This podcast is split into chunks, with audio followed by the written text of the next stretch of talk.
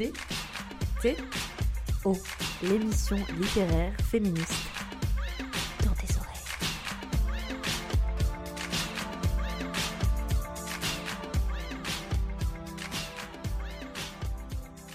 Bonjour chers auditorices et bienvenue dans la cinquantième émission de DTO.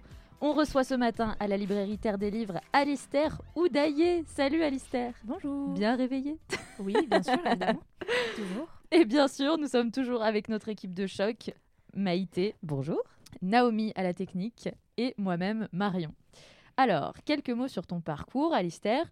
Tu es comédien de formation, tu as été formé à l'école de théâtre Art en scène à Lyon et tu as achevé une licence d'art du spectacle à l'université Lyon 2 l'année dernière. Tu es artiste, trans, handicapé et tu dis aimer à rechercher toujours le lieu où la parole crée du mieux-être pour les corps hors normes. Ces questions, tu les expérimentes tant dans des créations théâtrales que dans tes vidéos de vulgarisation via ta chaîne YouTube, et on en reparlera tout à l'heure, ou bien dans ton travail universitaire. Aujourd'hui, nous t'accueillons aussi en tant qu'auteur, puisque tu as écrit un seul en scène, Plume, fable dufteuse pour interprète étrange, dont on s'écoute sans plus attendre l'introduction dans sa version radiophonique, qui sortira d'ailleurs cette semaine en ligne. mais- Aujourd'hui même. Ah, aujourd'hui même, Aujourd'hui même, c'est elle est ça. sortie ce matin. Tu nous en parleras juste après, on s'écoute ça. Tout est chaud. Encore chaud. Mon corps a gonflé dans cet espace clos. Et chaque parcelle de ma peau s'appuie contre les parois blanches. Encore chaud. Encore. Il fait jour. Je crois. La lumière du soleil passe à travers mes muscles et parvient jusqu'à mes yeux teintés de rose par ce voyage organique.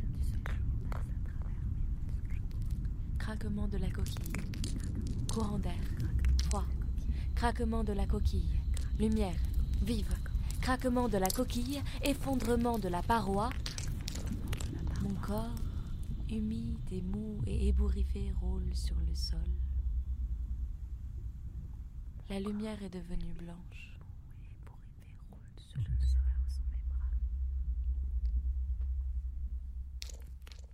Je ne sais pas où sont mes bras. Quelqu'un sait où sont mes bras Alistair, on se connaît car on a déjà joué ensemble il y a 4 ans de ça. Et puis je suis venue te voir jouer euh, à Lyon 2 à Bron euh, lors de ton seul en scène. J'ai le souvenir d'une pièce extrêmement émouvante. J'avais l'impression d'assister à une naissance, à la naissance d'une personne qui sort d'un œuf et qui découvre le monde pour la première fois, qui tente tant bien que mal de s'y adapter. Et j'ai aussi le souvenir d'applaudissements se faisant dans des claquements de doigts. Et en tant qu'hypersensible, c'était vraiment un bonheur pour les oreilles. Comment toi, tu l'as vécu ce seul en scène? Hum, Je pense que ce que tu dis sur la, la question de la naissance et de la renaissance est, est assez juste, même de mon point de vue. Euh, je pense que ce serait faux de ma part de dire que ce que j'ai vécu ce jour-là, je l'ai jamais vécu avant sur scène. Mais j'ai vraiment l'impression d'avoir euh, parfois dans d'autres spectacles touché des trucs où je me disais là, là il se passe quelque chose pour Mhm. moi, il y a quelque chose d'intéressant, sans forcément savoir complètement ce que c'était et le prendre à pleine main. Et j'ai vraiment l'impression qu'avec Plume, c'est le moment où je, me, où je me suis plongée dedans et où j'ai fait ça à fond. quoi. Euh, justement, tu parlais de, de Hamlet. euh, je pense que c'est vraiment le premier moment où je me suis dit là, il se passe, euh, il se passe vraiment un truc. Où j'avais ce personnage qui était, bah, qui était non-verbal en fait, vu, vu que j'avais pas de texte. Ah oui, c'est vrai, j'avais oublié. j'avais un mot, littéralement. Oui, donc pour les auditoristes, la pièce dans laquelle on a joué ensemble il y a 4 ans, c'était Hamlet de Shakespeare. Voilà, pour Ouais. le... Et, euh, et du coup, c'était un personnage qui était rajouté en fait, donc il n'avait pas de texte vu qu'il n'était pas dans, dans le texte original. Il n'avait pas vraiment de genre non plus, genre tous les mecs étaient habillés en noir, toutes les meufs en blanc, et somehow je me suis retrouvée habillée en noir et blanc, Mm. alors que on- c'était pas vraiment quelque chose qui a été discuté, mais genre c'est arrivé, Mm.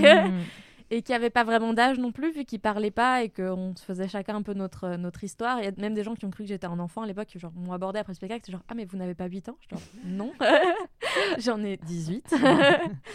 et euh, et, et j'étais là en fait, et du coup j'avais pas de rôle presque, et j'étais un peu dans le fond, c'est-à-dire que j'étais assise dans un coin et, et les rois et les princes et tout discutaient de leurs trucs, et moi j'étais là, je bouffais un cookie, je jouais avec du sable dans un Oui, coin, il y avait un bout de corde qui pendait d'un décor et je, je jouais avec. Ouais. Et il y avait ce truc où en fait on m'a juste dit bah écoute genre mets-toi au plateau et existe et c'est tout. Mm. Et, euh, et à l'époque, euh, du coup, je, je savais pas que j'étais autiste, je savais à peine que j'étais trans. C'était le moment où je commençais à me dire, oula, il, il se passe des trucs un peu. et par hasard, je me suis retrouvée à, en gros, jouer un rôle de personnage autiste non-binaire, quoi. Ouais, et c'était pas du tout ni prévu ni par moi, ni par la maîtrise en Mhm. scène. Et c'est juste arrivé. Et je l'ai pas verbalisé comme ça sur le coup, mais, mais j'étais trop content de jouer ce truc, quoi. Mm. Et j'avais un autre exemple que je viens de perdre. Ah, si. Et c'est bon, ça y est, je me souviens ce que je voulais dire. Pardon, ça va arriver souvent. Euh, j'ai fait. euh, alors, je suis pas du tout clown, euh, ni de profession, ni de formation, mais j'ai fait du clown dans ma formation de comédien. Et pareil, il y avait ce truc où, en fait, je me suis retrouvée avec l'espace de, de parler peu, de parler mal, de baver, de me rouler par Mhm. terre si j'ai envie, si j'ai besoin, si machin, et de, et de communiquer mal parce qu'en fait, c'était un peu tout le principe de l'exercice. Et pareil, je me suis dit là, il se passe, euh, il se passe quelque chose, je sais pas quoi, mais, mais c'est bon, quoi. Mm. Et, et petit à petit, euh, dans ma formation, quand, euh, quand j'ai avancé, je me suis rendu compte qu'en fait, euh, dès que j'étais dans ma normalité à moi, il y avait quelque chose qui allait pas, où, où j'étais, j'étais trop monotone, j'étais pas assez tonique corporellement, je mettais des virgules à des endroits bizarres. Ou... Enfin voilà, et c'est quelque chose qu'on qu'on me disait, quoi, que mes profs disaient, genre ça, ça, il faut le corriger. Et avec Plume, j'ai vraiment réussi à trouver, à, écrire du coup un texte qui me permettent d'avoir bah, ma prosodie propre et mon mouvement euh, de, de langage et de corps euh, à moi et de toucher cette chose de euh, en fait tu vas prendre le temps d'exister Mm. euh, et ça fera ce que ça fera et puis c'est tout et ce sera bien et, et je suis contente d'avoir eu cette opportunité c'était bien Trop bien. Et c'est vrai que Hamlet, j'ai l'impression que pour plein de personnes, ça a été un tournant. Enfin, en tout cas, pour moi aussi, j'ai l'impression que ça a été un tournant pour plein de choses, ce spectacle. Quoi. Donc, on peut faire un petit bisou à Valérie Marinez, si jamais elle nous écoute, la metteuse en scène de ce spectacle. Mais revenons à Plume. Euh, C'était comment le processus d'écriture? Comment comment t'es- comment t'as écrit ce texte? Alors, il y a eu un peu plusieurs grandes étapes. Euh, au tout début, avant que j'écrive des pièces de théâtre, il y avait euh, une partie du matériau brut. Il en reste pas tant que ça au final dans la pièce, mais qui était euh, des vrais morceaux de trucs que j'ai écrits quand j'étais ado. De, textes un peu exutoires, de trucs que j'ai écrits sur un coin de feuille en cours de philo parce que je m'ennuyais, en crise d'angoisse dans un couloir, enfin je sais pas quoi. Genre, j'ai, et, je, le nomme dans, la pièce d'ailleurs, j'avais ce, classeur avec euh, 500 pages de feuilles qui traînent de trucs que j'ai fait en cours qui n'étaient pas des cours, quoi. et, euh, et, de, et de bouts de texte et de trucs. Et puis petit à petit, en prenant du recul sur ce, ce corpus-là, je me suis dit, je- j'ai envie d'en faire quelque chose un jour, mais je sais pas encore quoi. Et ça a pris du temps que je, je sois assez loin en fait de ces textes-là pour pouvoir en faire quelque chose qui soit intéressant. Parce que c'est mon avis perso, mais je trouve qu'il y, a vraiment rien de plus insupportable qu'un acteur qui souffre vraiment au théâtre. Et genre, des fois, tu vois des trucs et tu te dis, en fait, je sais pas, dites ça à un petit et pas ça sur scène. Enfin, tu vois. Et c'est c'est pas forcément que les choses qui sont dites n'ont pas à être dites en public, mais juste qu'on sent qu'elles sont pas à un stade de digestion où en fait tu partages ça pour faire du bien. Tu partages ça parce que ça fait mal et qu'il faut en faire quelque chose. Et j'avais pas du tout envie de faire ça. Je voulais pas juste euh, dire bah voilà, j'ai été en dépression pendant 5 ans, voilà ce que ça a donné. Enfin, j'ai pas envie de montrer ça aux gens, c'est pas gentil. je sais pas, je, je trouve pas ça positivement constructif quoi. Et du coup, je voulais vraiment euh, euh, trouver une manière de, de prendre ça, mais pour en faire quelque chose de, bah, de positif, ouais, de constructif. Et du coup, euh, plusieurs années plus tard, je relis ces trucs et j'en sélectionne deux, trois. Bah, C'était à l'époque où Léonie Castel faisait son mémoire. Vous l'avez euh, eu à Ouais, DTO, je crois aussi. Première invitée. bah voilà, la boucle est bouclée. Et, euh, et elle cherchait justement des extraits d'écrits de personnes autistes. Et, euh, et j'avais rien de vraiment euh, fini, quoi. Et j'avais ces bouts de trucs et je me suis dit, bah, je vais les lire. Il y a peut-être des trucs qui sont. Qui, aujourd'hui, avec le recul, je me dis, ça, c'est c'est partageable, quoi. Et du coup, j'en ai sélectionné euh, deux, trois que je lui ai donné. Et elle a dû mettre des extraits, je crois, dans, dans son mémoire ou pas, je sais plus. Enfin bref. Et du coup, c'est le moment où j'ai commencé à, se replonger, à me replonger dans ces textes avec, le, avec plus de recul et avec plus de clés pour comprendre pourquoi j'écrivais tout ça. Et euh, je me suis dit, bon, bah, peut-être que c'est le moment de, de s'y mettre, quoi, l'écriture de ce truc que j'ai envie d'écrire depuis 5 ans. Et euh, donc, il y a ces bouts-là. Après, il y a une première scène qui est la scène qui se passe, la, la scène 3, qui se passe euh, dans une classe de cours et qui parle vraiment du rapport à la langue et du rapport à l'école, qui est assez longue, assez dense, et que j'ai écrit en deuxième. Et j'ai lu, du coup. Ah, si, et il y a un autre truc que j'ai écrit avant, pardon. C'est la fin. La toute fin, c'est ce que j'ai écrit volontairement, on va dire, euh, en, premier.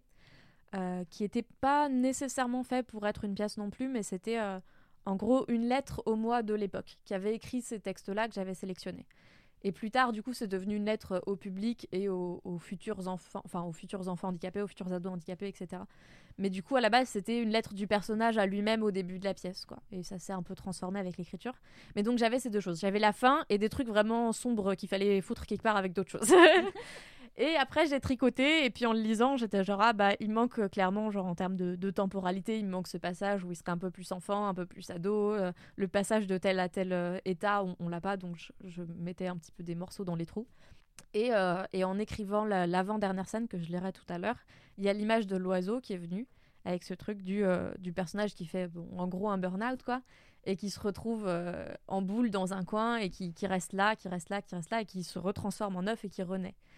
Et en fait, il y avait ce truc et je me suis dit c'est cool ça, il faut en mettre partout. je dis ça peut pas arriver comme ça au milieu de nulle part, tu fous genre une, une petite, une petite métaphore et puis tu la mets nulle part. Je dis, genre elle est bien et du coup, j'ai repris un peu tout le texte en rajoutant cette métaphore filée un peu euh, de l'oiseau et du corps euh, difforme, mais parce qu'en fait, c'est pas la même espèce, enfin, et tout ça. Et à la fin, du coup, on avait euh, Plume. Voilà, c'était un peu dans le désordre, bien. mais ça s'est passé comme ça. Et comment le projet se diffuse aujourd'hui Euh, Est-ce que tu as d'autres dates de prévues pour ce spectacle? Alors, pour la version spectacle, on n'a pas de date de prévue pour l'instant, euh, rapport au contexte euh, sanitaire actuel. Je sais qu'il y a des théâtres qui ont réouvert, mais bon, déjà, c'est très incertain, c'est-à-dire qu'ils te programment, mais en même temps, bon, tu sais pas où ça va. Et en plus, à titre personnel, je me sens pas de prendre ce risque-là aujourd'hui. Euh, donc voilà, pour l'instant, on cherche pas forcément activement à jouer cette année. Après, si on a des propositions, on a une proposition par exemple pour mai prochain, qui est pas encore du tout sûre, mais euh, bon, c'est pour ça que j'en parle pas plus que ça. Et encore une fois, bon, on sait pas si la situation va s'arranger, s'aggraver. Enfin bon, du coup voilà, on n'a rien d'absolument précis, même si évidemment nous c'est un spectacle qu'on a envie de rejouer. Mais vu le contexte, je peux pas vous en dire euh, beaucoup plus que ça. Par contre, du coup, comme on l'a mentionné tout à l'heure, il y a la version radio dont on a passé un extrait qui dure euh, 35 minutes, quelque chose comme ça, et qui est euh, disponible sur internet, sur le Hello Asso de notre compagnie, la compagnie du Triangle Noir.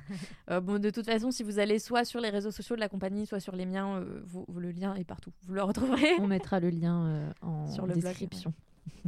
Est-ce que tu as d'autres projets de spectacle à venir? Alors, j'ai pas d'autres projets de spectacle à venir. Après, on a d'autres projets pour Plume encore. enfin, on a du coup cette version radio et on a plusieurs idées de potentialité de diffusion, on va dire. Donc là, pour l'instant, c'est en ligne aussi du fait du, du contexte, encore une fois, qui fait que le- les, les propositions dématérialisées et en ligne sont vraiment adaptées. Euh, un des projets de la compagnie qui commence à se concrétiser petit à petit, c'est de faire euh, une boîte à lire. En gros, une installation physique avec Plume version radio dedans. Donc, t'arrives, tu mets le casque, t'appuies sur le Ah, bouton et ça. tu écoutes la pièce. C'est trop bien un ça. petit coin pour s'asseoir J'adore. Et donc euh, voilà, donc il faut quand même qu'on construise l'objet, mais bon, c'est en, en cours. Et, euh, et après, trouver des lieux, proposer ça euh, à des bibliothèques, à des MJC, pourquoi pas même À bah, des des, librairies musées, comme ça, des des, expos, musées, ouais. euh, des gares, enfin, que sais-je, les possibilités sont innombrables. Trop bien. Trop bien. Et du coup, voilà, on a cette, cette envie de faire une proposition physique pour cette, pour cette pièce radio. Et euh, si jamais il y a des profs qui nous écoutent, on est trop chaud pour faire des sorties scolaires Covid-friendly en faisant écouter la pièce à distance et en faisant des conférences par Zoom. Trop bien. Parce qu'en fait, oui, on, n'a pas créé cette, on a créé cette pièce euh, avant la pandémie, c'était en juin 2019. Mais, euh, mais arrivé là, en fait, c'est devenu euh, la version de la pièce la plus exploitable aujourd'hui. Donc, Mhm, sûr, donc ouais. on se dit qu'il y a sûrement encore plein d'autres manières d'utiliser cet objet-là qu'il faut qu'on explore et qu'on découvre. C'est le moment, on n'a que ça à faire. Donc, euh, Vive le, vive le monde de l'audio, quoi. Trop voilà. Et je me demandais aussi, euh, du coup, toi, tu, euh, tu parles beaucoup, notamment sur ta chaîne YouTube, euh, du fait que tu es malade chronique, Mhm. mais tu es aussi comédien. Et je me demandais comment tu arrives à concilier les deux, euh, juste pour préciser, du coup, un peu le contexte de ma question pour nos auditeuristes. Donc, je travaille dans le théâtre euh, aussi. Et c'est vrai que maintenant, on est tellement dans une mode du théâtre physique, tu as l'impression que tu n'as pas le droit d'être comédien ou comédienne si tu n'es pas capable de faire trois saltos arrière ou de courir un marathon. Ce qui est bah, le, le cas de, de beaucoup de gens, même sans être euh, malade chronique. Et c'est aussi très excluant. Il y a aussi une énorme grossophobie au théâtre. Donc voilà, toi, comment, euh, mais comment arrives-tu, ce miracle, à être comédien et malade chronique Quel est votre secret J'ai deux réponses, une courte et une longue. La courte, c'est que je n'y arrive pas. Euh, la plus longue, c'est que c'est effectivement très compliqué. Euh, c'est aussi pour ça que je me sens aussi bien dans Plume, c'est qu'en fait, euh, j'ai, enfin concrètement, bon, le marché de l'emploi étant ce qu'il est et la culture théâtrale étant euh, vraiment, bah, comme tu dis, une culture de l'effort et, de la, et du dépassement des corps et tout ça. C'est presque impossible de dire à un metteur en scène en fait moi si on joue jusqu'à 22h vous m'appelez pas avant 15h quoi. C'est pas Mm. possible je dors 12 heures par nuit donc euh, tu vois c'est hyper compliqué. C'est hyper difficile de faire valoir euh, tes besoins euh, de pause euh, de sommeil tes besoins physiques euh, etc et et c'est vrai que enfin voilà pour moi c'est très effrayant de, de l'idée de rejouer pour d'autres metteurs en scène que bah, moi et mes partenaires dans la compagnie dont je sais qu'ils me connaissent et qui respectent ça et quand on a monté Plume pour la première fois, alors euh, du coup, on a organisé les répétitions comme on voulait et c'était incroyable. J'ai jamais. euh, En fait, j'ai pris plaisir sur d'autres euh, créations dans ma vie, mais j'ai jamais eu l'occasion de prendre plaisir sans qu'il y ait un espèce de contre- contre-coup énorme.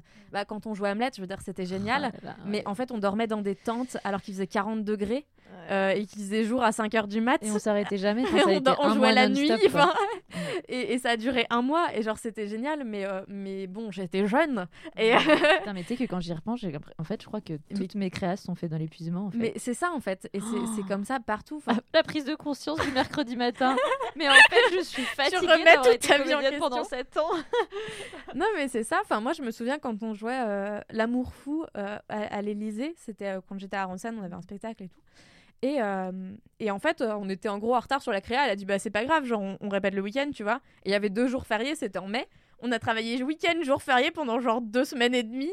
Et tu- en fait, je sais pas, euh, j'ai- pas envie de mourir. Enfin, L'hyperproductivité, quoi. Ouais. ouais, c'est ça. Et quand on a joué Plume, du coup, euh, enfin, quand on a créé Plume, en fait, on a fait en tout quatre jours de répétition pour monter la pièce. Répartis sur genre deux mois, tu vois. On faisait genre une demi-journée par-ci, une demi-journée par-là. Et, euh, et ça a marché. Enfin, je veux dire, la pièce n'est pas euh, sous-produite, elle n'est pas, euh, elle est pas sous-jouée, elle n'est pas sous-mise en scène. Enfin, c'était. Après, il y avait aussi des facilités liées au fait que j'avais écrit le texte. Donc, j'avais pas vraiment. Enfin, évidemment, il y avait du travail à faire. Mais c'était très naturel de la jouer pour moi. Le texte était facile à apprendre et il était facile à jouer parce que je savais ce que ça voulait dire pour moi. Je savais pourquoi ça me touchait et ça me touchait. Donc, c'était, il y avait aussi cette facilité-là. Mais quand même. Et quand on l'a quand on l'a mis au plateau, on était avec une quatrième personne qui était euh, le, le technicien de la salle. Et, euh, et un jour, je dis bon bah demain on, on commence à 11h, ça nous fait lever à 9h, c'est déjà bien quoi. Et, euh, et je me souviens plus exactement ce qu'il a dit, mais il a fait une remarque en mode euh, ah bah c'est bien, vous payez des grasses maths quoi. Et, Ah, et bah, j'étais genre. Ouais. ça fait deux jours qu'on essaye de monter une pièce avec toi où genre des scènes entières sont dédiées au fait que je m'épuise et que j'en peux plus et que ça me donne envie de mourir. Enfin, Ça te donne aucune idée de, de, la, de la violence de ta réflexion, genre. Ouais, ça, où, où étais-tu pendant les répétitions et, euh, et du coup, ouais, c'est aussi ça qui est hyper précieux dans Plume, c'est que non seulement le, bah, il y a le texte, mais le, le contexte de travail en fait est, est tellement le nôtre, est tellement, euh, enfin, est tellement euh, malléable pour moi et pour mes, mes camarades de travail que du coup, on a aussi ce, ce confort et cette sécurité dans le travail en dehors de la représentation, quoi. Et, et ouais, effectivement, euh, comme tu le dis, c'est vraiment précieux parce qu'en fait, arrivé là, moi, je sais même pas si, si on me propose de jouer une pièce, est-ce que je dis oui ou est-ce que je me mets vraiment trop en danger? Enfin, et, et comment et quelles quelles limites je dois mettre et est-ce qu'il y a des chances qu'on les accorde un jour? Et euh, bah, la dernière créa que j'ai fait où c'était pas moi le metteur en scène, je me suis fait virer parce que je faisais des crises de mutisme en fait. C'est-à-dire que genre je, je, je me suis ouais voilà je me suis fait virer parce que j'ai bon globalement je me suis fait virer parce que j'étais handicapée quoi. Oh, et, et j'ai jamais été payée et, et genre et encore aujourd'hui j'entends la BO du spectacle je fais des crises d'angoisse. Enfin genre c'est c'est Oh, horrible quoi. et bon alors c'est un exemple vraiment extrême. Il y a des spectacles qui qui étaient clairement moins violents que ça. Mm. mais il y a quand même ce truc où ouais c'est enfin ouais c'est effrayant Hmm. je, je ne sais pas comment conclure ça ça fait peur Eh bien, nous allons conclure ça avec l'écoute d'un extrait lu par toi des dernières pages, des derniers instants euh, de ta pièce. Donc euh, voilà, c'est Plume c'est par les deux dernières scènes les deux dernières Ouais, scènes euh, de Plume par Alistair Oudaillé dans DTO. du silence beaucoup de silence c'est ce que j'ai voulu et cherché. Le silence. Et je l'ai. En tout cas je l'approche. La santé c'est le silence des organes. Maintenant que j'approche le silence je comprends. Le silence des organes c'est la mort. Je suis en train de mourir. Pendant des jours, des semaines, des mois, j'ai nettoyé mon corps méticuleusement. J'ai cessé de manger pour ne pas le salir. J'ai décapé à l'alcool mes organes et mon sang. Maintenant, je comprends. Un corps vivant n'est pas propre, et un corps propre n'est plus vivant. Vous me blessiez, et je ne pouvais pas vous faire taire. Alors j'ai voulu faire taire mon corps pour ne plus avoir mal. J'ai fait l'effort d'apprendre votre langue. J'ai fait l'effort d'apprendre vos mouvements. J'ai fait l'effort d'apprendre vos règles. J'ai fait l'effort d'apprendre vos lois. J'ai fait l'effort de faire semblant que je parlais votre langue. J'ai fait l'effort de faire semblant que je comprenais votre langue. J'ai fait l'effort de faire semblant que je n'avais pas peur de vous. J'ai fait l'effort de faire semblant que je voulais vous voir. J'ai fait l'effort de faire semblant que je voulais vous parler. J'ai fait l'effort. Et je suis tombée. Très loin, très profond, très noir et boueux et froid et dur. J'ai fait l'effort et je suis tombée au fond du puits. J'ai fait l'effort et, au fond du puits, je me suis encore dit que c'était ma faute, que je ne faisais pas assez bien semblant. J'ai fait l'effort et, au fond du puits, très profond, très noir et boueux et froid et dur, j'ai vu la vapeur blanche qui sortait de mes lèvres et je me suis dit C'est mon âme qui s'en va. Je me suis assis au fond du puits. J'ai regardé mes mains, dures et froides et grises. J'ai touché mes lèvres dure et froide et bleue, avec mes mains dures et froides et grises. J'ai regardé la vapeur, douce et chaude et blanche, sortir de mes lèvres dures et froides et bleues, et passer entre les doigts durs et froids et gris de mes mains dures et froides et grises. Je vous ai entendu crier en haut du puits. De remonter peut-être, ou peut-être autre chose. Quand je levais la tête vers vous, la lumière du soleil se plantait dans mes rétines comme autant de milliers d'aiguilles. Vos cris rebondissaient contre les parois du puits et descendaient le long du tube jusqu'à moi. Ils entraient dans mes oreilles après s'être dédoublés dans leur chute, et s'immisçaient sous mon crâne, et rebondissaient contre mon cerveau dans un bruit assourdissant de tôle froissée. J'ai baissé les yeux. J'ai regardé mes mains, et mes doigts, et mon souffle qui disparaissait peu à peu. Alors, doucement, j'ai pris mon corps. J'ai pris mon corps dur et doux et froid et chaud et gris et bleu et blanc. J'ai pris mon corps dans mes bras. J'ai fermé les yeux et les oreilles. J'ai cessé de vous regarder et de vous voir. J'ai cessé de vous écouter et de vous entendre. Et j'ai attendu. J'ai attendu un an, seul, dans mes bras. Quand l'année s'est finie, je m'étais tout arrondi autour de mon corps. J'étais redevenu un œuf. Quand l'année s'est finie, j'ai petit à petit brisé la coquille, déplié mes membres, mes membres chauds et doux et jaunes et oranges et rouges. Je me suis étiré doucement. J'ai réappris mon corps bouger chaque muscle, un par un, chaque os, chaque tendon, chaque cartilage. J'ai regardé et caressé et frotté et léché et gratté et mordu et bougé chaque partie de mon corps. Mon corps. J'ai un corps. Un corps plein et chaud et doré, un corps soleil. Non. Un corps plume et duvet.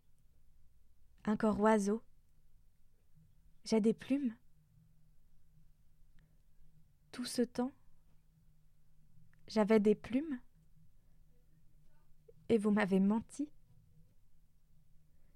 Tout ce temps, j'ai senti les couleurs et les sons et le chaud et le froid. Tout ce temps, j'ai eu peur et mal des chaises où je n'arrivais pas à m'asseoir, de votre langue que je ne parlais pas et de vos visages que je ne savais pas comprendre. Tout ce temps, je me suis dit que c'était normal, que tout le monde avait peur et mal et que comme tout le monde, je devais me taire. Tout ce temps, tout ce temps, j'avais des plumes, et un corps qui ne ressemblerait jamais au vôtre, et des yeux qui ne voyaient pas ce que vous voyez, et des oreilles qui n'entendaient pas ce que vous entendiez, et une bouche et une gorge qui ne pouvaient pas parler votre langue. Et vous m'avez menti. Et vous vous êtes tu. Pourquoi personne ne m'a jamais dit que j'avais des plumes? Moi, je l'ai su tout de suite. Depuis le début, je sais que quelque chose se passe avec mon corps. Mais je vous faisais confiance. Je vous ai dit que je n'arrivais pas à bouger comme vous. Vous m'avez dit que j'étais fainéant. Je vous ai dit que je n'arrivais pas à comprendre ce que vous me demandiez. Vous m'avez dit que j'étais insolent. Et je vous ai fait confiance. J'ai écouté vos mots plutôt que les cris de mon corps. Vous m'aviez toujours dit que je mentais, alors j'ai cessé de me croire. J'ai commencé à dire et à faire l'inverse de ce que mon instinct me criait, puisque vous l'aviez toujours accusé d'être fainéant. J'ai tout détruit, tout trahi de ce que j'ai toujours été parce que je vous faisais confiance. Et maintenant, maintenant vous m'en voulez de ne rien avoir dit plus tôt? Mais à qui aurais-je dû parler puisqu'aucun de vous n'avait envie de me croire? Tout ce temps, tout ce temps j'avais des plumes, et vous m'avez trahi. Je ne veux plus vous voir. Je vais rester un moment ici, puis migrer, rencontrer d'autres oiseaux,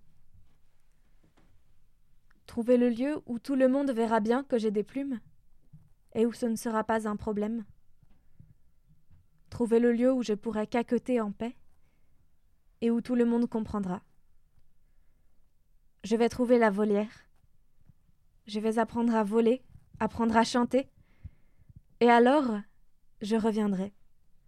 Et alors, je vous pardonnerai. Peut-être. Et alors, surtout, j'irai voir les oisillons que vous enfermez dans vos écoles et je leur dirai Je sais. Je sais ce que tu ressens.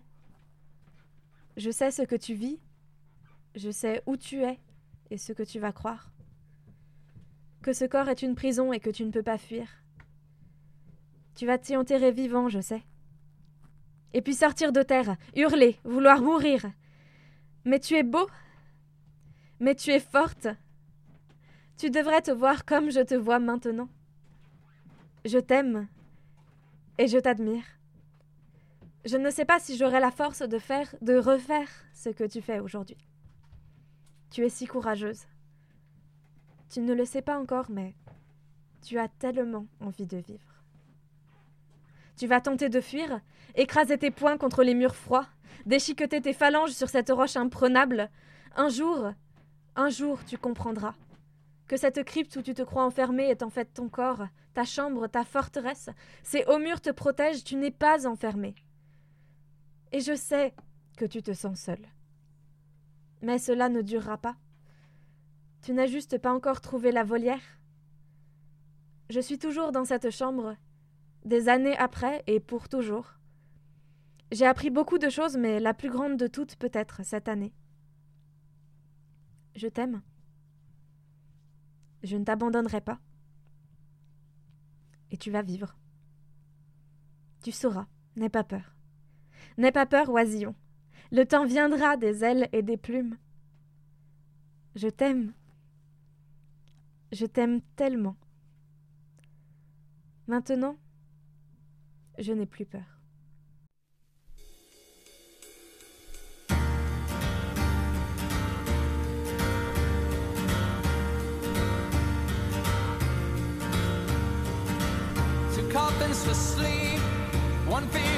One for me.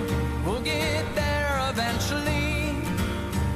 In the dark of our graves, our bodies will decay. I wish you'd never change.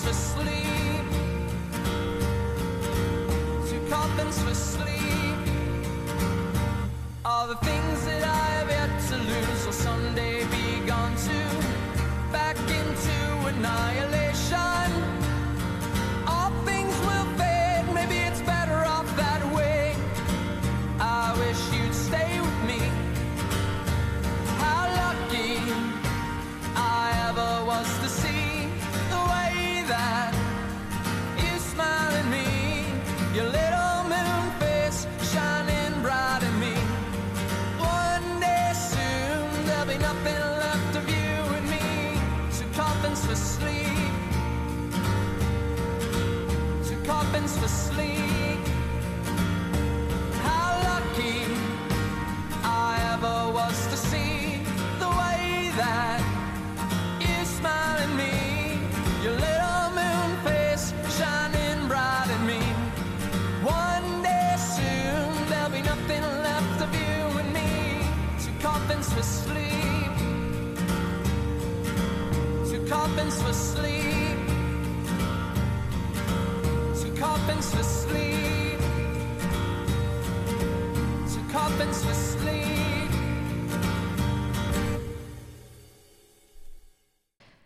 C'était euh, un extrait de Plume, fable dufteuse pour interprète étrange euh, par son auteur, ici présent, Alistair Oudaillé.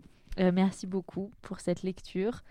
En introduction de ton texte, dans la version écrite, on peut lire Le personnage est dans cette version texte genré au masculin, car il a initialement été pensé comme un personnage transmasculin. Sentez-vous libre néanmoins de le lire, de le penser, de l'interpréter du genre qu'il vous siera et d'adapter les accords en conséquence. Eh bien, si on pouvait lire ça en début de chaque œuvre, ce serait sympa. Pourquoi c'est important pour toi d'en faire une œuvre réadaptable au genre de chacun, chacune? Ce qui s'est passé au tout début, c'est que du coup, j'écrivais le solo avec l'idée de potentiellement le jouer. Et, euh, et donc, forcément, ça me faisait un peu chier de m'écrire un rôle féminin pour une fois que j'avais l'occasion de faire ce que je voulais. et en même temps, je me disais, non, mais tu vas pas genre écrire une pièce où il y a genre un seul personnage autiste et c'est un mec, tu vois. Enfin, il y avait un côté où je me disais, j'ai- j'ai pas envie de, de forcer les gens à encore une représentation de mec autiste. Et, euh, et du coup, j'étais un peu là. euh, en plus, enfin, vraiment, le personnage, comme moi, je l'imagine, est, est vraiment assez dégenré et, et genre trans, mais dans le sens que tu veux, et, et- et assez, assez flou, quoi, en termes de genre. Et, euh, et, et je pense que le, le texte véhicule ça. C'est pas dans les extraits qu'on a, qu'on a présentés aujourd'hui, mais il y a un passage où justement il parle de, de s'habiller, qu'est-ce qui est difficile dans le fait de s'habiller et de, de, de choisir qu'est-ce que tu veux montrer ou cacher de ton corps et qui, euh, qui est lié au fait d'être handicapé, mais qui était aussi lié pour moi forcément à la question de la transition et de la transidentité. Et euh, bref, pourquoi je dis tout ça? Oui, donc effectivement, pour moi, le personnage était euh, globalement neutre, on va dire, en termes de genre. Mais je savais que, bah, sachant que c'était du théâtre, il fallait que je l'écrive pour l'oralité quand même. Et euh, que du coup, si je voulais le genrer au neutre, il fallait que je trouve une solution, en tout cas, qui soit lisible à l'oral. Après, je peux aussi décider en tant qu'auteur que genre les gens qui le lisent se débrouillent et moi je l'écris de manière pas lisible et puis euh, voilà. Mais bon, comme en même temps j'allais le lire aussi, de toute façon ça ne réglait pas vraiment le problème. Il fallait que je prenne une décision. Et au début, je l'avais écrit un peu à l'inclusif. Et en fait, il y avait quelque chose où euh, je, crois fondamentalement au fait qu'on peut écrire du théâtre à l'inclusif ou avec une grammaire alternative euh, de, la sorte que l'on veut. et d'ailleurs, Léonie, euh, Léonie Cassel, dans sa pièce, euh, a un personnage non-binaire qui se genre au neutre, etc. Donc c'est vraiment possible, il n'y a pas de souci. Mais j'avais l'impression que l'ambiance que j'avais créée de la pièce, il y a quelque chose de... Bah, c'est vraiment une fable, quoi. C'est-à-dire qu'il y a... Vu qu'il n'y a pas d'autres personnages, il n'y a pas de dialogue très concret. Et, pour moi, le- l'espace-temps un peu dans la pièce est assez euh, flou. Enfin, voilà, c'est pas, pas très terre à terre, en fait. Dans l'écriture et dans la manière dont c'est fait, c'est assez métaphorique, c'est assez imagé, tout ça. C'est assez poétique. Et en fait, j'avais l'impression que hum, si au milieu de ça, euh, j'inventais des mots, mais d'une. Enfin, je sais pas comment dire, mais si je. S'il y avait.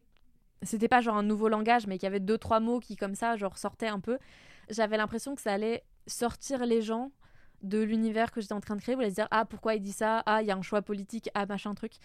Et évidemment, fondamentalement, je crois pas au fait que euh, écrire euh, pas l'inclusif c'est plus neutre. Enfin évidemment c'est pas vrai, mais dans la pratique c'est c'est vrai quand même. C'est-à-dire que je, je sais pas ce que je revendique, mais je sais que si je le fais, forcément ça va attirer l'œil des gens et qu'ils vont y penser et qu'ils vont y réfléchir. Et j'avais l'impression que dans ce contexte précis, ça servait pas forcément la langue du texte et la poésie du texte d'avoir ce truc-là. Et en même temps, j'avais très peu de mots. Au final, j'ai très peu de mots qui sont genrés, c'est-à-dire que je crois que j'ai genre trois adjectifs dans la pièce où genre je dis je me suis assis par terre, tu vois. Et donc, fallait choisir assis, assise, enfin voilà. Au pire, même, je fais la liaison, je me suis assis par terre, et puis bon, on sait pas, et puis voilà. Enfin, donc au final, à l'oral, ça s'entend pas tant que ça. Et euh, et il y a juste la dernière scène euh, que du coup là j'ai lue et qui s'adresse euh, au public et à un groupe mixte.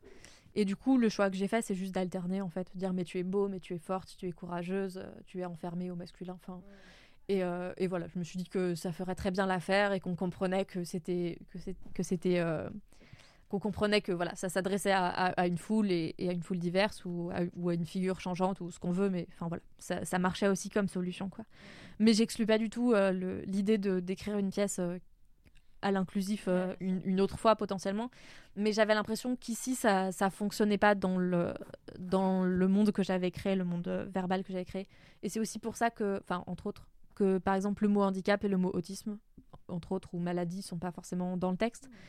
Parce que j'avais l'impression que pareil, ça allait ramener à quelque chose de, de très terre à terre, de très concret. Enfin, je sais pas, genre. Ouais, euh, c'est ultra poétique. ton voilà, c'est ça. hein. Ouais. Et en plus, du coup, euh, c'était pas forcément la première raison pour laquelle j'ai pris cette décision.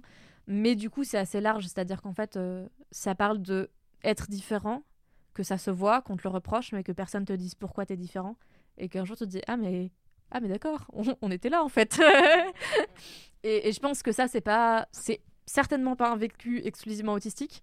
Mais je pense que c'est même pas un vécu exclusivement handicapé. Enfin, je sais que j'ai des personnes trans euh, qui sont pas handicapées par ailleurs, qui ont vu la pièce et pour qui ça a beaucoup résonné, ce truc de... En fait, tout le monde a vu que, que, j'avais l'air euh, pédé, quoi, depuis que je suis née. Mais genre, moi, je m'en rendais pas compte. Tout le monde a vu avant moi, enfin...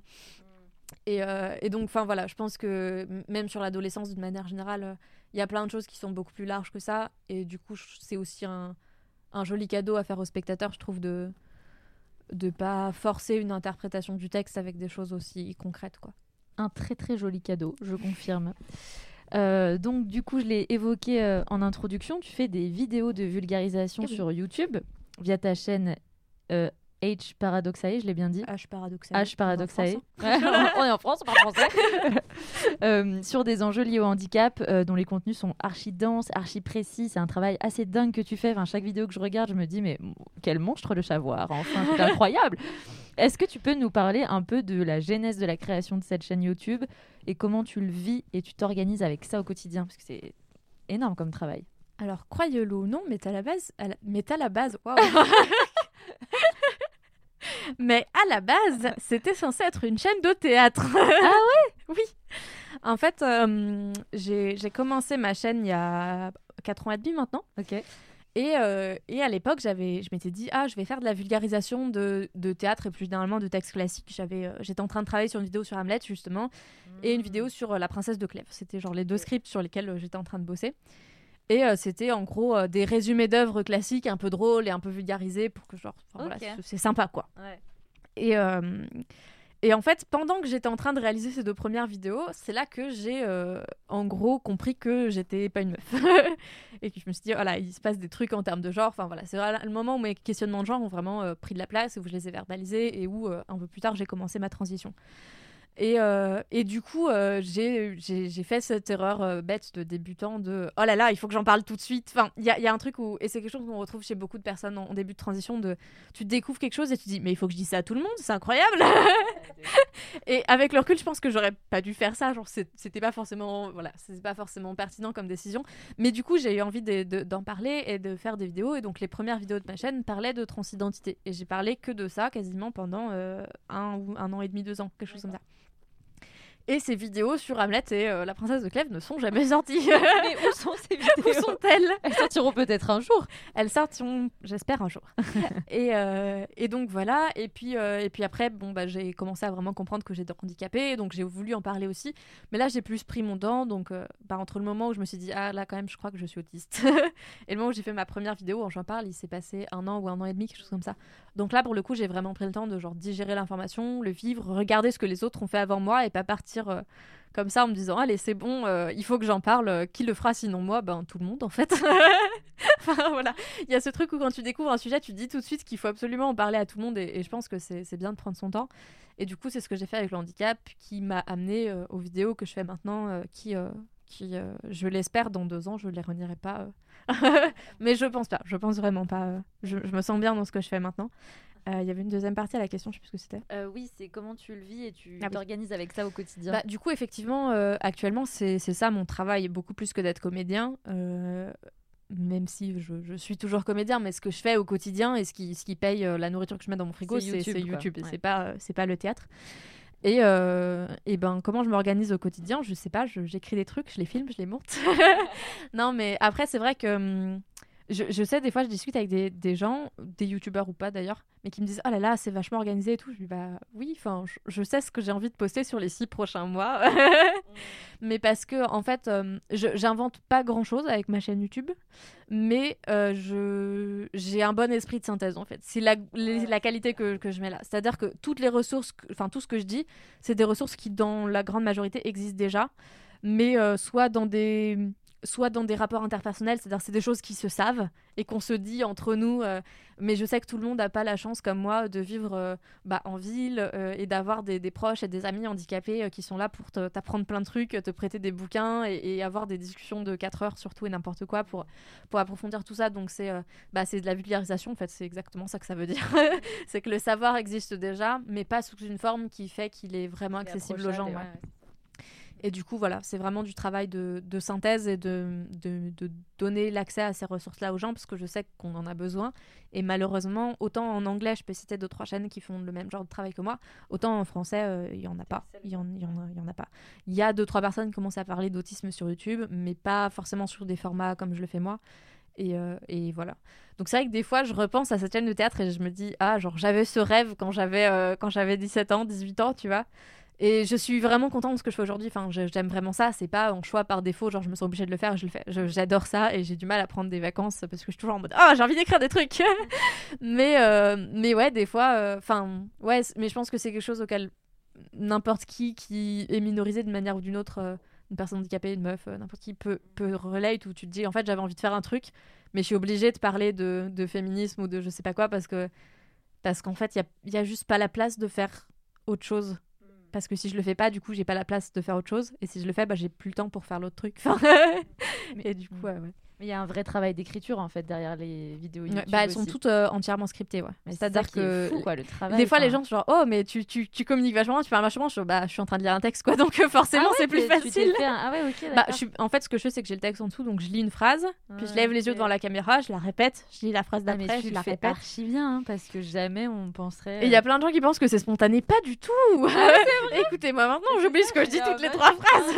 Ouf quoi, il arrive à tenir euh, sur des vidéos parfois de 40 minutes et straight in the eyes quoi. Tu vois Non, non, moi j'écris des plans en trois parties, je fais ma petite disserte, fou. j'écris tout le Mais en fait, c'est ça quand je dis que c'est archi dedans, c'est archi bien écrit, c'est qu'on sent que tu t'es pas en train de faire des vlogs à Mykonos quoi. oui, c'est bah, oui, c'est- clairement pas le même genre de production. Et je pense que c'est vraiment utile que des gens minorisés fassent aussi des formats vlogs où ils sont genre Ouais. Ah, j'ai envie de parler de genre tel symptôme et Ouais, je vous raconte ma vie. Ouais. C'est vraiment utile et c'est vraiment vivant, mais c'est pas suffisant. Et à l'inverse, ce que Mm. je fais moi est pas suffisant si on n'a pas des témoignages euh, juste personnels. Enfin, je pense que les deux sont, sont vraiment utiles et, et nécessaires.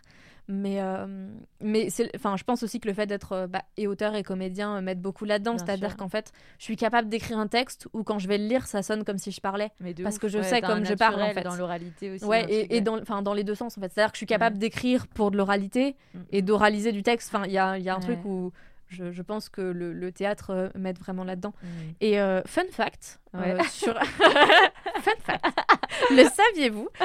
Sur YouTube, quand tu possèdes une chaîne, tu peux regarder tes statistiques. Donc il y a plein de statistiques, Ouais. tu vois combien tu fais de vues, machin. Et il y a une des statistiques, c'est quels sont les mots quand les gens les recherchent dans la barre YouTube qui arrivent le plus souvent sur vos vidéos. Ah, énorme. Alors les deux premiers c'est Alistair H Paradoxae et le deuxième c'est Andromaque. Parce qu'au final j'ai fait deux vidéos de théâtre sur ce format-là, donc une sur Andromaque et une sur euh, Thieste et. Iphigénie. et genre il y a littéralement j'ai fait genre 50 vidéos, il y en a une sur Andromaque et c'est vraiment le top 1 des sujets qui amènent sur ma chaîne. Tu vois, je t'ai dit, cette, cette chaîne de théâtre là, faut, ces vidéos théâtre, faut les faire Mais là. du coup, ouais, du coup, j'essaie d'en faire genre euh, deux par an, euh, de temps en temps quand je suis Mm. saoulée, que je suis genre euh, à moitié embarras, je me dis oh je sais pas, je vais pas être théâtre, tu vois, tout le monde s'en fout un peu tout. Et en fait, c'est les, c'est, alors j'adore en vrai, j'adore les commentaires de personnes handicapées, tu vois, qui réalisent des trucs, que ça aide et tout, genre pas de souci. Mais les commentaires sous les vidéos de théâtre, c'est vraiment mes faves. C'est ever. vrai, j'ai jamais regardé ça. Sous, sous Andromaque. Genre, deux fois par mois, je reçois un commentaire en mode Merci, grâce à toi, j'ai eu 12 à mon contrôle de lecture. Mais oui, mais Je suis en toi. 3ème B au collège Jean Genot. Et genre, J'aime tellement. Oui. À chaque fois, je suis genre Oh bébé, je vais t'adopter.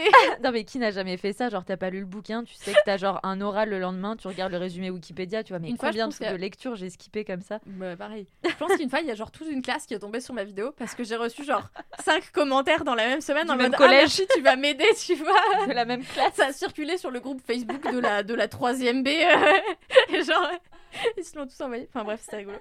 Et donc, ouais, c'est des, voilà, c'est des choses que j'aime faire, mais qui du coup sont pas le centre de mon travail. Quoi. C'est- pour le Est-ce qu'on pourrait voir un jour des œuvres de fiction sur ta chaîne, par exemple? Hmm, alors, euh, je vais me faire beaucoup d'ennemis, mais je déteste le cinéma. voilà, c'est dit. Je quitte cette mais euh, non, en vrai, je, je déteste pas le cinéma. Mais c'est vraiment pas mon, mon média de prédilection. C'est pas euh, et les tournages, c'est pas quelque chose dans lequel je me sens vraiment à l'aise en tant que comédien. Euh, Il y a plein de gens, il y a plein de hiérarchies, tu sais jamais à qui le droit de parler, à qui t'as le droit de parler ou pas. Genre c'est trop anxiogène, c'est hyper fatigant, tout le monde est toujours en retard, tout est toujours pressé.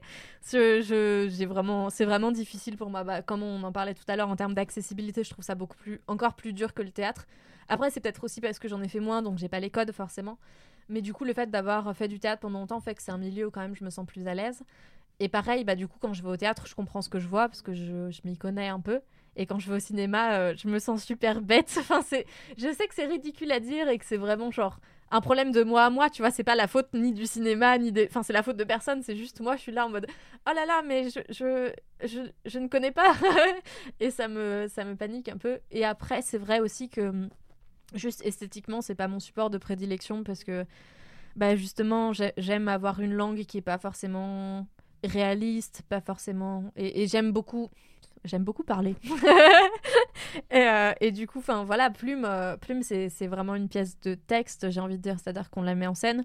Mais par exemple, en termes d'accessibilité, on a mis des sous-titres, mais on n'a pas mis d'audio-description parce qu'il n'y en a pas besoin en fait. Ce qui, ce qui existe dans Plume, c'est le texte. Et après, oui, je suis là et et il y a une scénographie et voilà.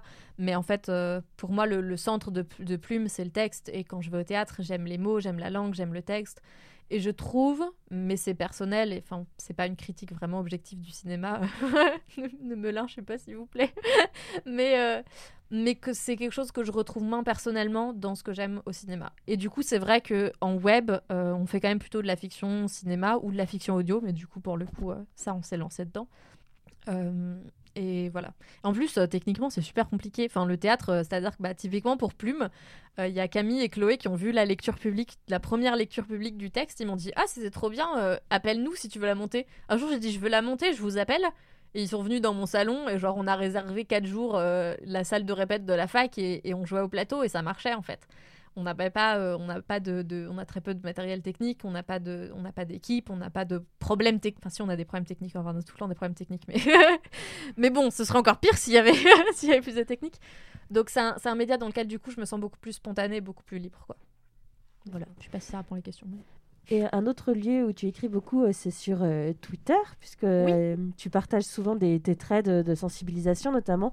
Et j'ai envie de citer ton trait sur le vaginisme qui a été fait assez récemment, récemment et qui m'a énormément touchée. Voilà, sur le fait qu'on peut nous aimer euh, même en étant en souffrant de, de vaginisme, en fait, que ça n'empêche pas d'être aimé. Et je me demandais comment tu vis ta notoriété sur Twitter, parce que j'imagine que tout le monde ne réagit pas hyper bien à ce genre de trade. Euh, alors, celui-là, en l'occurrence, j'avais même oublié que je l'avais fait. Parce que justement, il n'y a pas eu de dommage collatéral majeur, je pense. Euh, mais, mais oui, tu as, raison de le citer. C'est vrai que, vrai que j'ai fait ça et que c'est important. mais, euh, mais oui, c'est un, peu le- un peu sauvage, Twitter. C'est un peu, c'est un peu Ah, mais je sais le pas MMA, hein. Il n'y a pas de règles. Ah ouais, grave. Moi, je pourrais jamais. Je comprends pas ce, ce média-là. Bah, Enfin, en je sais fait- qu'il peut être génial et qu'apparemment Ouais. celle-là on peut grave se marrer, mais j'ai l'impression que c'est tellement. Enfin, c'est aussi là où tu peux le plus souffrir en fait. En fait, j'ai vraiment l'impression que c'est ça quoi. Ben, c'est vraiment un double tranchant. Ouais, il y a un truc. En fait, ce qui se passe, c'est que c'est très immédiat. Oui. Et c'est hyper public, mais d'une manière où tu t'en rends pas forcément compte. C'est-à-dire que sur Facebook, bon, déjà, tu as un compte privé. Ouais. Mais si tu commentes sous une publication Facebook, c'est un commentaire. C'est-à-dire que personne peut genre partager son comment ton commentaire sur ton mur. Enfin, tu vois, c'est genre c'est en dessous. Alors qu'en fait, quand tu, quand tu réponds à un tweet, c'est un tweet en soi. Et du coup, il y a un truc où même genre tu discutes avec quelqu'un depuis euh, 20 commentaires, tu vois, euh, sous une publication, tu as l'impression d'avoir une conversation avec la personne. Et pas du tout, tu es vraiment aux yeux de toute la planète. c'est fou.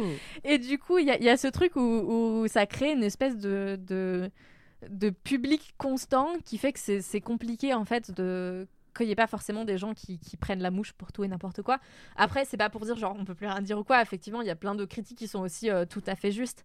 Mais c'est vrai que c'est c'est un réseau social qui encourage vraiment à la réaction vive et de plein de gens et très visible. Et, où tu partages tout très facilement. Donc forcément, ça tout s'enflamme très vite quoi. Et en même temps, ça, ça peut s'enflammer très vite de manière positive, mais en même temps, euh, mais en même temps, quand ça pète, euh, ça pète quoi. Et c'est vrai que. euh, et c'est assez triste parce que, bon, alors il y a évidemment des problèmes de, de, de fascistes. c'est une chose, mais la vérité, c'est que la majorité des problèmes qu'on a, enfin, que moi j'ai en tout cas sur Twitter, c'est des choses intracommunautaires et c'est assez triste à dire, quoi. De voir que. Enfin, je sais pas, une fois j'ai fait un thread pour parler des. En gros, des stérilisations sous contrainte et des, des pressions à l'IVG chez les femmes handicapées et chez les femmes porteurs de, porteuses d'enfants handicapés qui est un truc qui, qui se passe. Je veux dire, en France, il y a des stérilisations sous contrainte de femmes handicapées. C'est un, un vrai truc, quoi. Et genre, quand j'en ai parlé, il y a plein de gens qui sont venus me dire Ah oui, euh, genre, moi, on m'a fait ça, euh, ou, euh, ou j'ai tel, tel oncle, telle tante à qui c'est arrivé, machin et tout. Et pourtant, il y a aussi plein de personnes qui sont venues me dire Ah non, mais enfin, c'est hyper misogyne de dire ça. On est dans le patriarcat, donc personne ne forcera jamais une meuf à avorter, tu vois. En gros, je, je sous- sous-entendre que euh, socialement, il y aurait une pression à avorter alors que c'est l'inverse. Et c'est vrai que pour la majorité des femmes, euh, tu vas plutôt genre rencontrer des obstacles si tu désires avorter, tu vois. Mais dans la pratique, il y a quand même tout un tas de personnes, euh, notamment les personnes handicapées et les personnes racisées, parce que les stérilisations sous contrainte, de, notamment de femmes noires, c'est quand même un truc dans l'histoire de France qui s'est passé de manière massive, quoi. Et, et cette réalité-là, elle, elle coexiste. Et il y a quelque chose où, comme les, les systèmes d'oppression sont souvent très contradictoires, c'est-à-dire qui, qui te forcent à faire tout et son contraire, ben, du coup, en fait, si t'es pas assez clair dans la manière dont tu dénonces quelque chose, ça peut donner l'impression que tu invisibilises le fait que l'inverse se passe aussi. Et donc, c'est compliqué, tu es toujours obligé d'être très dans la nuance, ce qui est important en même temps. Mais, euh, et en même temps, Twitter n'encourage pas du tout à ça. C'est-à-dire que, tu vois, il faut faire de la punchline, c'est très court, et il faut que dès le premier tweet, les gens aient envie de dérouler et machin. Et du coup, il y a, y a un côté où, en fait, pour que ça fonctionne, parce qu'on touche à des sujets qui sont compliqués, qui sont sensibles et qui sont traumatiques, en fait, pour pas mal de gens, il faut être très précautionneux, très précis, très nuancé. Et en même temps, le, réseau social encourage à complètement l'inverse, qui crée un espèce de cocktail explosif assez, assez intense, forcément. Mais, euh, mais un autre truc aussi, j'ai l'impression, qui n'est pas exclusif à Twitter, c'est que, on a, en fait, j'ai l'impression qu'on on pense que les réseaux sociaux ont une place beaucoup plus grosse que ce qu'ils ont. C'est-à-dire qu'à un moment, je me suis dit, bah, peut-être qu'en fait, il faut juste que je supprime Twitter, et puis genre. Mais ça me paraissait inconcevable. Je me disais, mais. Enfin, surtout moi, mon travail est sur Internet. Je me disais, mais si je supprime Twitter, je perds mon travail. Enfin, tu vois. Et en même temps, j'ai réalisé que bah, j'avais 30 000 abonnés sur euh, YouTube et j'en ai 10 000 sur Twitter. Si je ferme Twitter, je perds pas ma chaîne. Mon travail, il est. La majorité de mon travail est pas là. Mais comme la majorité des interactions sont là et des interactions les plus vives, ça donne l'impression que le cœur du. Le cœur de l'action, en fait, est à cet endroit-là. Et du coup, c'est très difficile de s'en détacher parce que tu dis que- qu'est-ce qui me reste euh, si j'enlève ça? Et d'autant plus en tant que personne handicapée, et d'autant plus en milieu d'une pandémie euh, internationale. Euh, Enfin, je veux dire, moi, mes, amis, je prends de leurs nouvelles sur Twitter. Euh, je, vois de leurs nouvelles sur Twitter, ils ont de mes nouvelles sur Twitter. Si je coupe mes réseaux sociaux, moi qui vois des amis une fois par mois, bon, heureusement que j'ai une coloc, quoi, mais sinon je, suis, je enfin, il y a une question d'isolement, quoi, quand même, qui est, vraiment importante, et de ressources financières et médicales qui tournent aussi beaucoup sur Twitter euh, et, de- et de- d'entraide communautaire qui se fait par les réseaux sociaux. Donc il y a une espèce de truc à double tranchant où t'en as besoin pour tout un tas de choses et ça marche pour tout un tas de choses. Et en même temps, c'est tellement violent et tu sais pas si tu dois sacrifier l'aide que tu gagnes ou, ou, sacrifier la souffrance que ça dit rester. Enfin, c'est vrai que c'est compliqué. Not many people get to say they experience puberty at 20, but my voice is breaking and so is my bank. And every hour I have a breakdown. Now I'll finally look my age for the first time. My body will be on the same page. No more pretending to be 15, and when I buy beer, I won't cause a scene. I've got hairs on my face, and my heart starts to race when I think of all the possibilities of my second puberty. No more time for being unhappy, it's a strange thing, I'll admit. I'm finally committed to getting fit. Okay, I lied, I eat five meals a day, but I wouldn't have myself any other way, cause it's puberty, and I'm happy for all the voice breaks in mid song. And if you're in the same place or you're saving face, it's time to let go and just be happy. It's a pain in my ass, and I've got no class, but I don't even care. Cause if I lose my voice or lose my friends or even lose my hair, I'll be happy.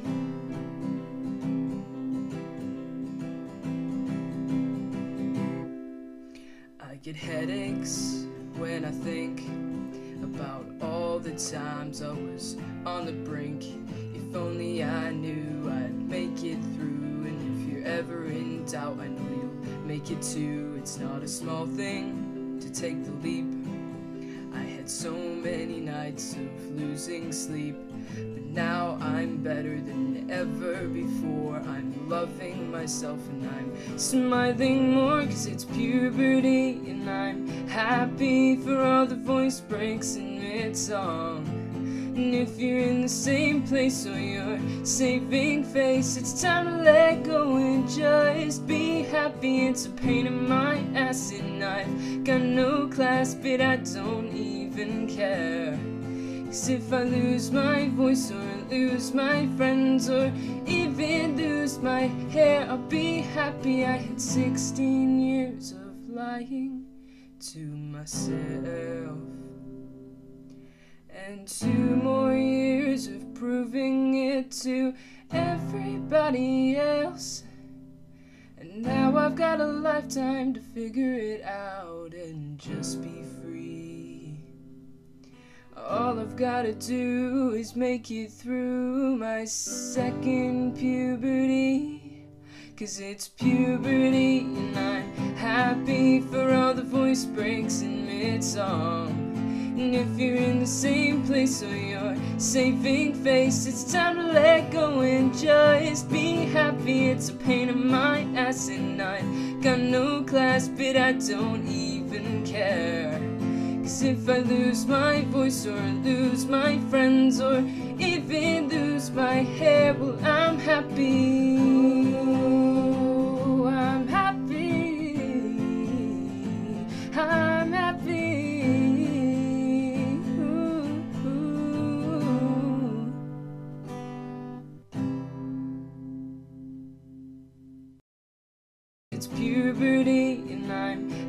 For all the voice breaks in mid song. And if you're in the same place or saving face, it's time to let go and just be happy.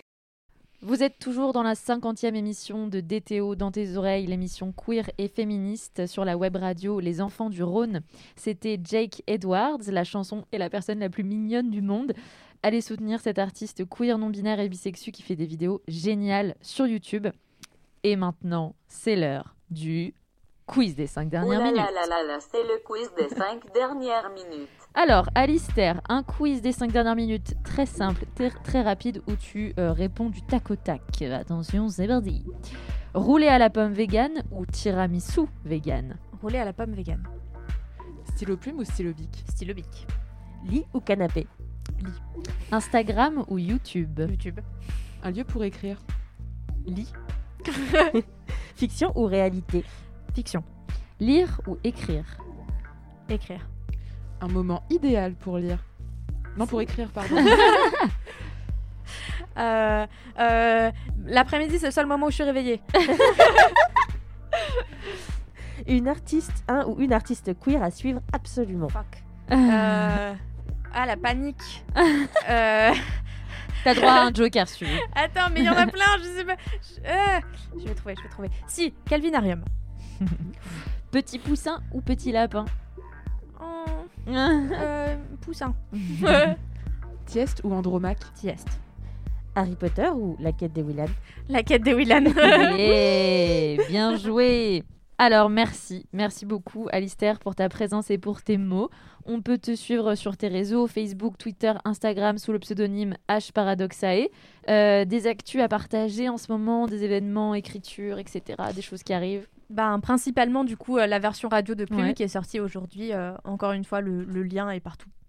sur, sur, euh, Spotify, Deezer, sur toutes Euh, les alors, plateformes ça va être sur. Spotify, Deezer normalement bientôt, mais le temps de, de- de mise en ligne est un peu plus long. Donc pour l'instant, il est sur le Hello Asso de notre, euh, de notre compagnie. Ok, on mettra le lien en Ouais. description. Sachant qu'en plus, c'est moins cher sur Hello Asso que sur Ah. Spotify, Deezer et tout, parce que nous ne payons pas les taxes euh, liées euh, aux plateformes. Donc je vous encourage euh, fièrement à soutenir Hello Asso. trop bien, super. Et euh, on va vous. Ah oui, tu voulais faire une actu. Oui, je voulais faire un petit point actu. euh, donc j'ai mis en scène une pièce qui s'appelle Le vampire de la rue Morgue, que vous connaissez un peu puisqu'elle a été écrite par Adeline Arenas, que nous avons reçue dans l'émission. Et donc nous jouons à l'espace 44 du 27 octobre au 1er novembre.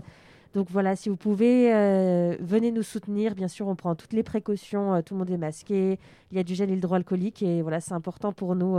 Après le confinement, d'être soutenu parce que, bon, voilà. Parce que la culture, on a pris un sacré coup. Voilà, la culture est vraiment en danger, donc venez nous soutenir à l'espace 44. Achetez vos places en ligne, c'est moins cher. Voilà, du 27 octobre au 1er novembre. Trop bien, on y sera. Et on vous quitte avec une musique choisie par notre invité. Un extrait de la super série euh, Crazy Ex-Girlfriend. C'est Rachel Bloom et Adam Schlesinger. euh, Diagnosis. Belle journée à tous et à toutes. Et merci d'avoir écouté cette émission. N'hésitez pas à nous rejoindre sur nos réseaux et puis sur toutes les plateformes de téléchargement pour écouter et réécouter nos émissions. À dans 15 jours avec l'autrice Béatrice Brero. Encore merci, Alistair. Et puis, Avec plaisir. des bisous. I have a new diagnosis, a new one. He just opened up a whole new future of possibilities for me, a new path for my life.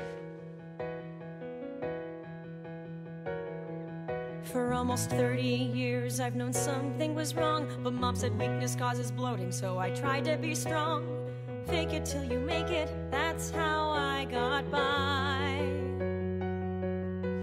And when I tried to find the reason for my sadness and terror, all the solutions were trial and error. Take this pill, say this chant, move here for this guy. But now there's no need for regret, cause I'm about to get a diagnosis. A diagnosis.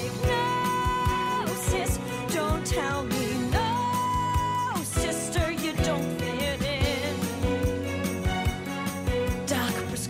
my tribe, give me my throng.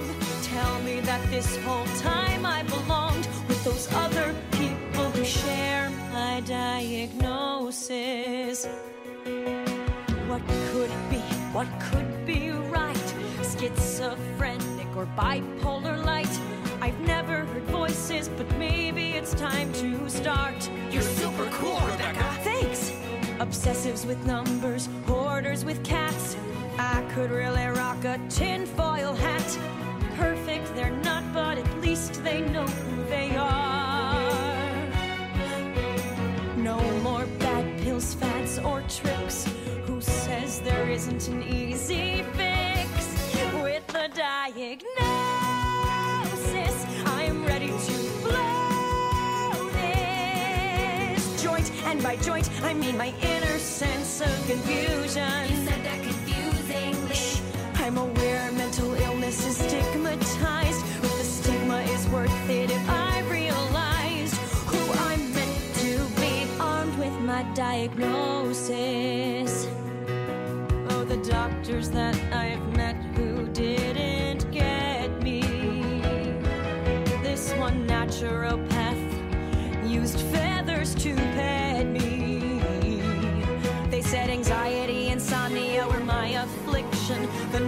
naturopath said it was sex addiction. But all those things I knew I wasn't. Yes, I like penises, but who does?